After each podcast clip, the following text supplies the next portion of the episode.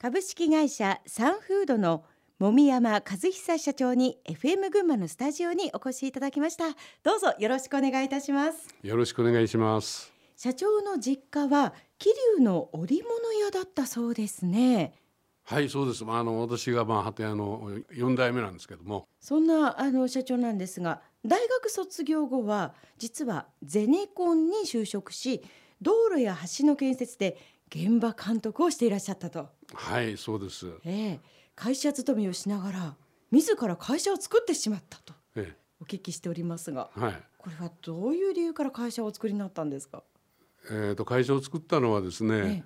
太田から熊谷に抜けていく利根川のですね東水橋という橋があるんですけども、その東水橋を作った時にですねえー戦艦工法という工法で作ったんですが、あこれはまああのちょっと命がけのお仕事になるんですがはい。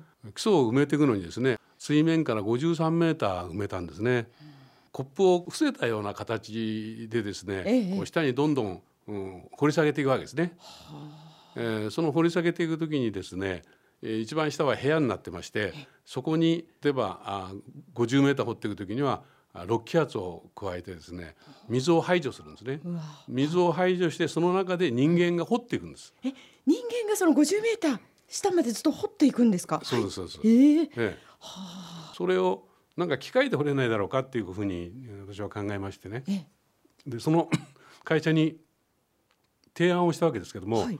なかなか受け入れてもらえないんでそれじゃあまあ自分でそのお機械を作ろうということでですね、熊谷組の仲間からお金を集めましてね機械を作らせてもらったんです。ええ、でそのそうこうしているうちにええ。機械は出来上がってですね実際試運転をするというところまで来たんですが、はい。その時に私は家の方が倒産だということで帰ってきちゃったんで、え。ーその後はその機械を熊谷組に売って、ええ。で集めたお金を全部返済してその会社は終わったということがありましたね。今社長からお話がございましたけれどもなんとお父様が経営するえ繊維加工会社が倒産する、はいそこで事業再建のために社長が実家に戻ったということですね。そうですね。その頃のお父様の会社の状況というのはどうだったんですか？2つの事業部がありまして、はい。えー一つはキルティングという事業部がありましてキルティング。えーもう一つはエンブロイダリーレースという事業部があレースですか？レースです、うん。うんがあったんですけども、はい。決算書見たら毎年1500万ずつの赤字を計上してたんですね。まあうちも資産があったもんですからある程度それは耐えられたと思うんですけども、最終的にはやれなくなって倒産という形になったんですね。その時の従業員の方っていうのは大体何人ぐらいいらして？その時は2、30人いたと思いますね。ええ。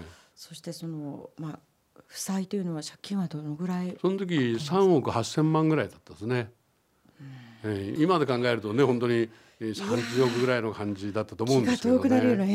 ええ。それをあの自ら立て直そうと思った、まあ、戻ってきたというのはこれ社長いくつの時になるんですか？それはね27歳の時なんです。27歳の決断にしては重いというかそうですね。これは重大でしたねありましたね。ただあれなんですよ。もう自分で起業したいと思ってましたから、その時私は一級建築士も持ってましたし、はい宅地建物取引主任者の免許を持ってたし、測量士の免許を持ってましたんで、建築工事をやるっていう意味でははい。何でもできるという状況にはあったんです。ですから。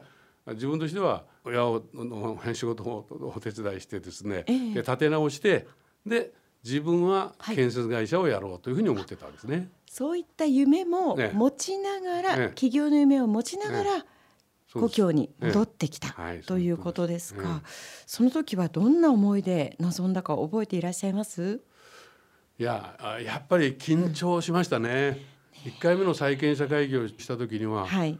どうなるだろうということでですね、親父は熱出して寝てしまいますし、えー幹部の人たちも一人だけ、まあ、あの専務の人が付き添ってはくれましたけども後の人たちは債権者会議には出なかったですね。えそんな中をどのように思われましたか？ー年も若かったですからあのやれるというふうに思いましたね。あそうですか、ええ。これをなんとか再建できるだろうと。うん。うん、でこの10年で私はあ必ず返すと。いう皆さんに宣言をしたんですね。私のこの若さにかけてくれと。いうことをね皆さんにおっしゃって、1回目は本当にもう大騒ぎでどうにもならなかったわけですけども、それを2回3回というふうに続けていった時にですね皆さんが冷静になった時にじゃあお前のあん飲もうということでですね私のあん飲んでいただいてそれでえスタートが始まったということでですねで毎月毎月債権者会議をやってたんですね。あのどのようにしてその案ですけれども借金を返済していったんですか？まずですねキルティングというのはですね見てたら赤字なんですねやってることがですね。でこっちを切ってでエンブロイダリーレースという部分を一本にしてですねそっちを24時間稼働して返済をしていったということになりますね。あのレース一本化にして、まあ、一曲集中にしたことで、だんだんこう軌道に乗っていったとえいうことなんですね。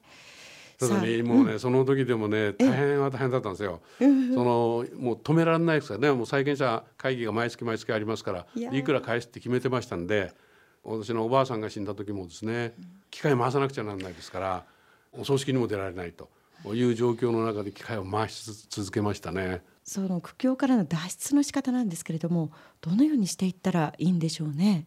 本当に苦しい苦しい中でですねなんとかやりきるって言いますかね、そのためには私の場合には夢というのがあったなという気がしてます。夢ね、夢があったからこそそういうところから脱出できたということとそれをやっぱり追っかけてきたんじゃないかなっていう気がしています。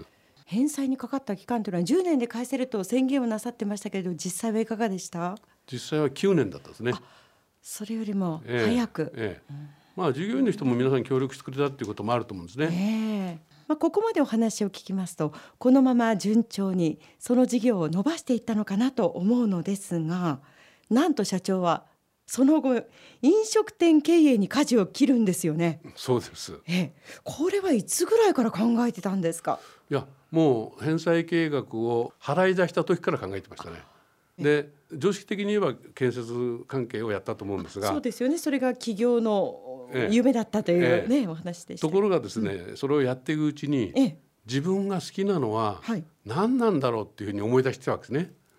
でどうせやるんだったら自分の好きなことをやってみたいっていうふうに思って、何せ食べることが好きだったもんですからなんか食べることをやりたいということでですねずーっとその計画を立ててたんですね飲食をやるという。あ、そうだったんですか。やっぱり好きなことを追求するって大切ですね。やっぱり好きこそものの上手なれってよく言いますよね。ええ、えーだからそういうことってあるんだと思うんですよ。今でも「えーもやさん趣味なんですか?」って聞かれると私は仕事って言うんですね。本当に仕事なんですね。仕事が好きなんです。飲食やってるってすごく楽しいんですね。今あのお客様にいろいろ言われてですねお褒めいただいたりすると本当に嬉しくてですね、うん、じゃあもっとここにやろうかああにやろうかってその考えることがまた楽しいなっていうふうに思ってるんですね。楽しみの連鎖ですね。そうですね。ではいつかはまあその新しい事業も展開していきたいなという思いがもう実は借金の返済の時からもうあったと。そうですね。やもうそこが苦しかったからこそかもしれないですけどね。その毎日毎日が苦しかったんで、じゃあ今度はこれが、えー借金終わったら自分の好きなことやりたいっていうのはありましたね。えーそして夢を叶えてしまうわけですね。はいええそうですね。昭和52年1977年に1号店のステーキのドン桐生店を開店いたしました、まあ、サービス業への進出ということですがはい。社長いくら好きでも今まで全く 踏み入れたことのない業界どのように準備を進めました？まずですね、どういう業種をやるかっていう時に、はいやっぱり自分が好きなものをやりたいと思ったわけですよ。そこがスタートですね、ええだからあの当時はですね、肉が食べたかったですね。いや若いですからね。で結局ビフ的とかって言われててあのステーキがですねそういう時代でですね、ええお客様もおそらく肉食べたいだろうとある程度手の届くところで食べられたらいいんじゃないかなというふうに思ったんですね。でその時にあの980円というのを打ち出したんですね。ハンバーグ480円ステーキ980円。でなぜステーキとハンバーグだったかっていうとですね我々には技術が何にもなかったんです。ステーキとハンバーグだったら焼くだけでいいんですね。他のあれはいらないんですよ。一番簡単なんですね。ワンラインでするんです。ですからこれでいこうと。いうことでですねステーキのお店を始めたという。素人だからこそそういうことを考えたと思うんですけどね。ええいくら簡単でもそれはノウハウは全くないわけですから、ええ、一からですよね。そうですね。ええ、まあその時にまあ弟がまで一緒にやってましたから弟をちょっと修行に一年ぐらい出しましたけどね。そうですか。ええうんうんうん、でその時というのは繊維加工会社も一緒にやってらしたんですか？ちょうどその辞めようと思った時に、はい、景気が良くなってちょっと儲かってたもんですからちょっと待てということでですね。でもね弟は自分でもやりたくてしょうがなかったんですね。で富士フードっていう会社が作ってそれが前橋で1号店ができたんですね。そちらは弟さんがやっておられて、ええ、そうですそうです。で次の年に、あの桐生で自分の自宅を改装してえー、ステーキの丼っていうのをやったんですけどね。その自宅を改装してっていうのは社長がおやりにそうそうそう。うちしか残んなかったですからそこで改装してやろうっていうのがもともとの計画だったわけですから。そういうことなんですね、えー、この時というのは繊維加工会社に勤めていた従業員の方はステーキ屋さんの方に就職になるというそうですね。そのまま、あの入ってもらいましたね。ですから今でもだからいるわけですよね。繊維やってた時の人が。えーそして誕生したこの1号店なんですけれども開店の時のことなど覚えていらっしゃいます？そうですね、まあ、前橋で、まあ、そう素敵の1号店弟がやった時も、はい、毎日のようにね列作ってましたし桐生でやった時もそういう状態が続きましたね。980円のステーキにハンバーグが480円。円ええ、それは驚きますよね。そうですね。その当時にしてみれば あちょっと価格破壊だったというふうに思うんですね。ね業界の方たちもちょっとざわついたんではないですか？業界ってその頃業界ってなかったんです飲食は。先駆けですか？もうまさに。そうですねだからその頃はですね桐生は旗が一番高尚な仕事だというふうに思われてましたから、うん、お前何やるんだとそんな水商売なんかやってどうするんだといろいろおじさん方に言われましたね。それでもチャレンジしたのはどうしてですか？